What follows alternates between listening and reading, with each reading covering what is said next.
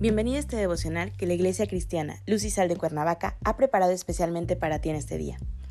Te animo a que prepares tu corazón y dispongas todo lo necesario para escuchar la palabra que nuestro Dios ha preparado especialmente para ti el día de hoy. ¿Listo? Vamos a comenzar.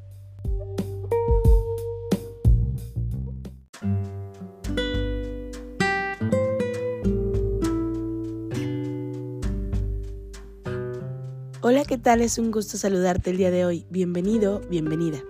Recuerda que estamos en nuestra serie devocional ¿De qué te estás alimentando? que la Iglesia Cristiana Luz y Sal de Cuernavaca, México, ha preparado especialmente para ti.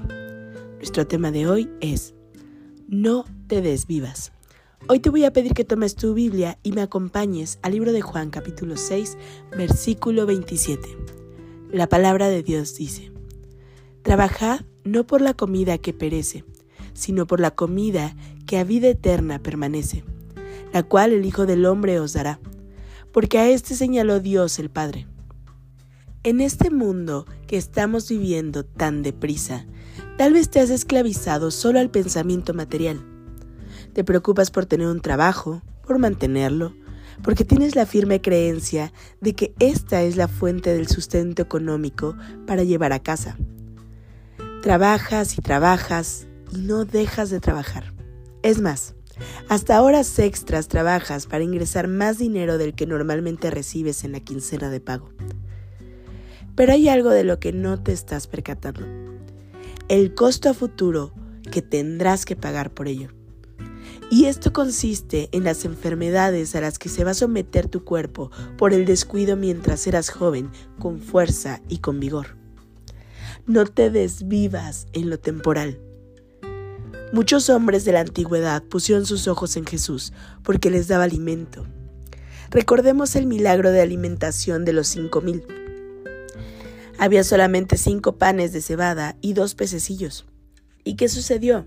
Jesús ora al Padre y se multiplica este alimento para dar de comer a tanta y tanta gente que solo fueron contados los hombres y no se contaron las mujeres y los niños.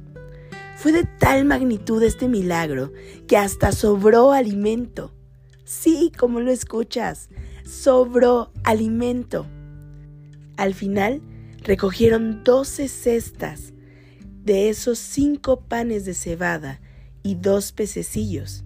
Eso fue lo que sobró de alimento. Así es el hombre se asombra y cree que Jesús solamente está para dar alimento material.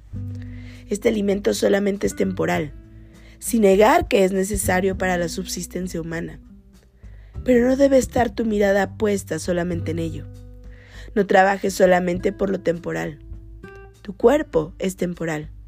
Pero hay algo más que necesitas alimentar, y eso es tu espíritu.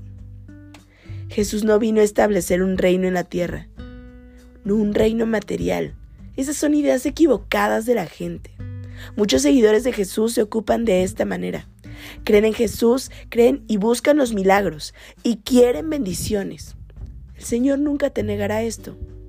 Pero sí te pide que no lo sigas por lo que ves, por lo material, por lo que Él puede hacer por ti. No te alimentes tan solo de lo material.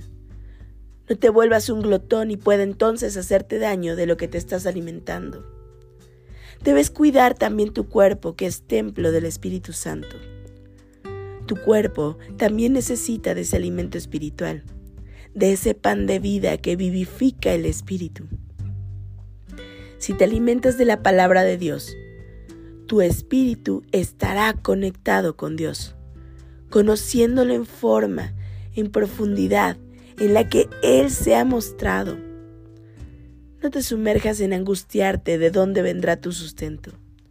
Tu sustento no proviene de tu trabajo ni de tu esfuerzo.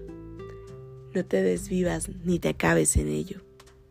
Tu sustento viene de Dios. Acompáñame a orar. Padre Celestial, en el nombre de Jesús te damos gracias, Señor, por tu inmenso amor. Gracias, Padre, porque sabemos, Señor, que la ayuda que necesitamos viene de ti que tú eres, Señor, el alimento al que debemos recurrir cada día.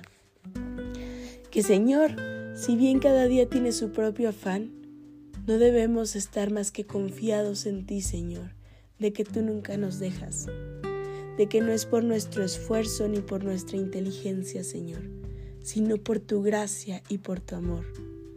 Quizás en estos momentos muchos de nosotros nos encontremos atribulados, Señor, por la necesidad económica.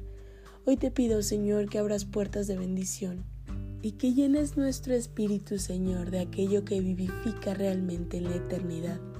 Entregamos este día en tus manos, Señor, y pedimos que sea tu mano poderosa con nosotros, tu sabiduría llenándonos, Señor, y tu presencia en todo momento delante nuestro. En Cristo Jesús oramos. Amén.